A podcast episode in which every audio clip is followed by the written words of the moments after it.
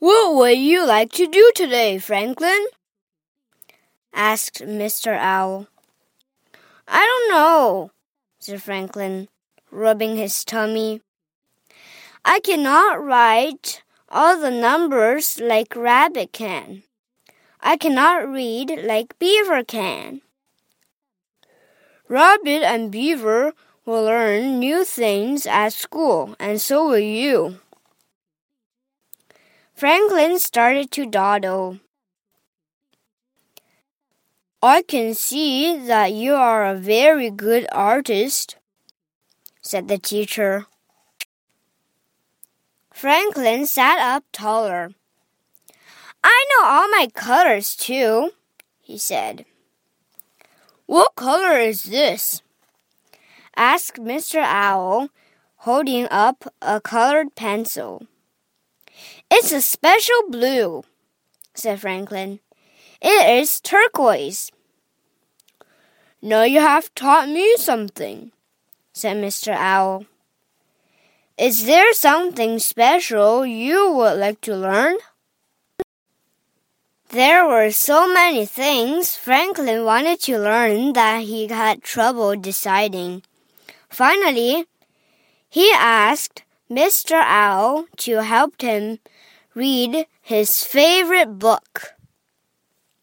Franklin made a building of blocks. He sorted the money in the classroom store and painted four pictures one for the teacher, one for himself, and two for his parents. It was a wonderful day.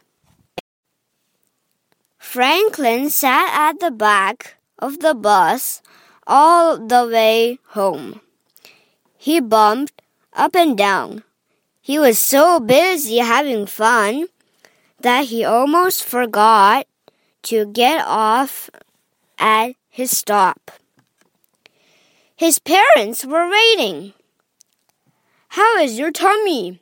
they asked. Franklin looked puzzled. It had been such a good day that he had forgotten all about his jumpy tummy. My tummy is empty, he said. That's a feeling that will go away too, said Franklin's father. I made this for you, said Franklin's mother. She gave Franklin his favorite snack, fly pie.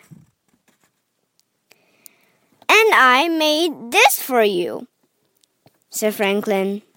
He gave his parents two pictures and two big hugs. The